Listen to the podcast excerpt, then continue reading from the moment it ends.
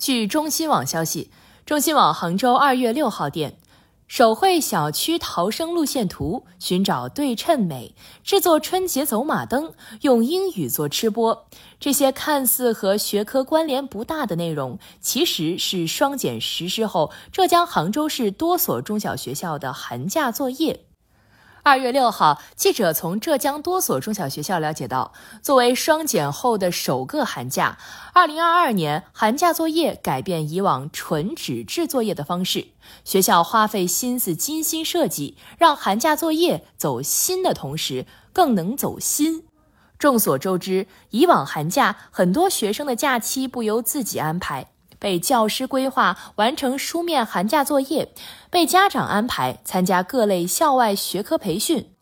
而双减后的首个寒假，作业负担轻了，课外培训少了，学生自由掌控的时间增加了。那么，如何增强学生自主规划能力，使假期生活更充实，学生成长更全面？对此，多位中小学校的教师认为，发挥好寒假作业的导向作用是关键。以浙江师范大学附属笕桥实验学校七年级寒假作业手绘小区逃生路线图为例，该校七幺零班学生唐舒雅点赞寒假作业。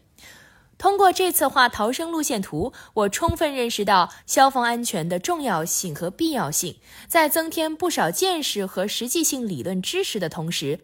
了解到自己家楼层、小区的消防安全通道以及线路，提高了消防安全意识。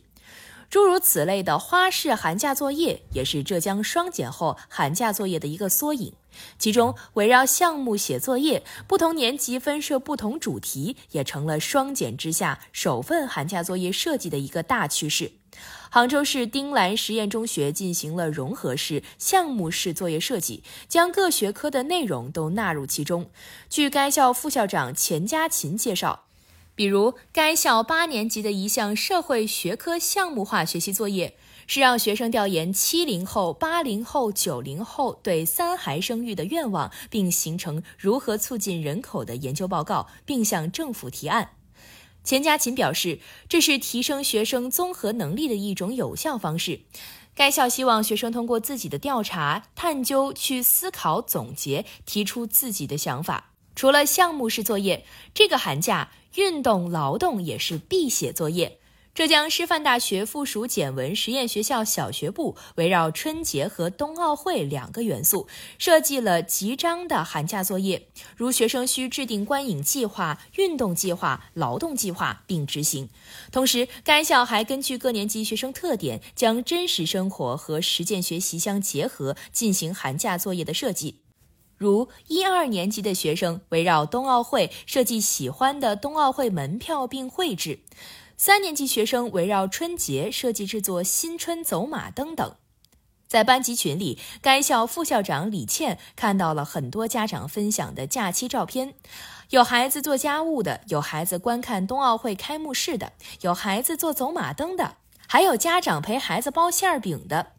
李倩坦言，没有了大量纸质作业充斥在孩子的寒假生活中，孩子有时间去尽情享受天伦之乐，感受春节的文化和冬奥会的快乐，这是双减给学生寒假带来的福祉。感谢收听羊城晚报广东头条，我是主播于彤颖。